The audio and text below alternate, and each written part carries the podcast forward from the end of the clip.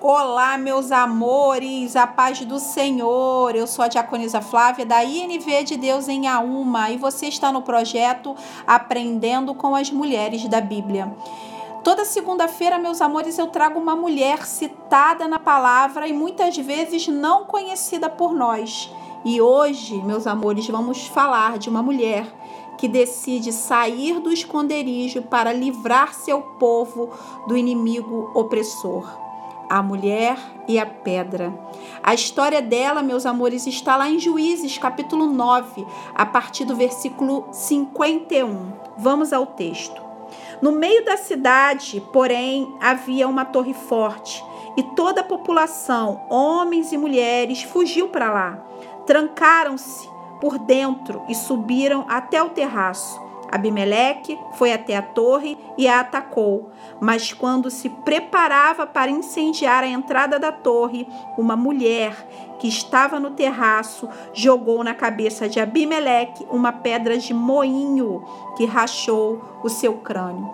Meus amores, essa mulher vive numa época do reinado de Abimeleque. Abimeleque, um rei perverso, um rei injusto, um rei que, para consolidar o seu reinado, matou seus 70 irmãos. E se você ler mais, mais é, para trás, meus amores, nos versículos anteriores, você percebe que Abimeleque vem invadindo cidade, sitiando cidade, matando homens e mulheres, até que no versículo 51 ele se aproxima da cidade aonde essa mulher vive. E aí, meus amores, o povo, toda a população corre para a Torre Forte, que servia como último refúgio. Aqui a minha primeira reflexão. Não deixe para correr para a Torre Forte quando não houver mais saída, meus amores. Não deixe. No versículo 51, você percebe que a cidade toda corre e se tranca nessa torre e corre para o terraço. Abimeleque, lá embaixo, ataca a cidade e ameaça incendiar a entrada da torre. Ou seja, meus amores, eles não teriam como sair. Eles ficariam ali sofrendo, vendo fogo subir, vendo fogo consumir a torre, até que todos iriam morrer queimados. Mas essa mulher decide sair do esconderijo. Essa mulher decide sair da defesa e partir para o ataque. Então ela pega uma pedra de moinho e joga lá de cima e mata Abimeleque. A palavra diz que Abimeleque, ele é atingido pela pedra, o, o crânio dele racha, ele percebe que vai morrer e pede um dos seus soldados para que, que fira ele com a espada, para que não digam que ele foi morto por uma mulher mas foi a pedra que rachou o seu crânio, foi a pedra que aniquilou Abimeleque.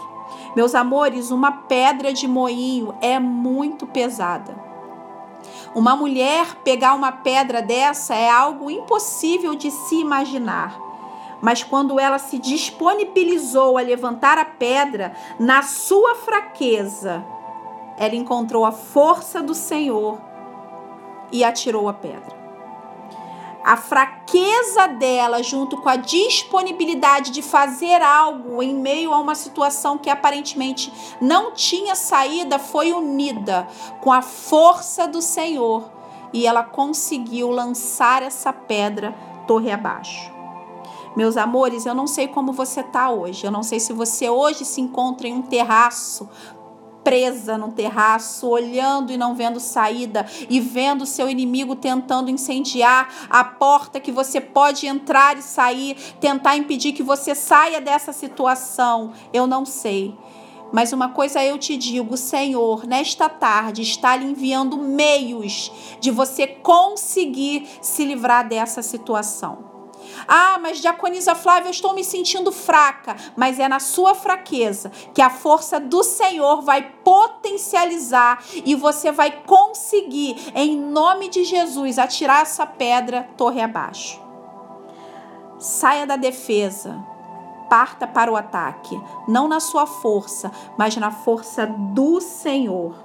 fraqueza, mas disposição em fazer alguma coisa, unida à força do nosso Deus, ah, meus amores, ninguém segura uma mulher fraca, mas disposta a fazer alguma coisa, porque a força do Senhor se potencializa na nossa fraqueza. Ah, meus amores, saia do esconderijo, saia da defesa, vá para o ataque, mas não vá sozinha.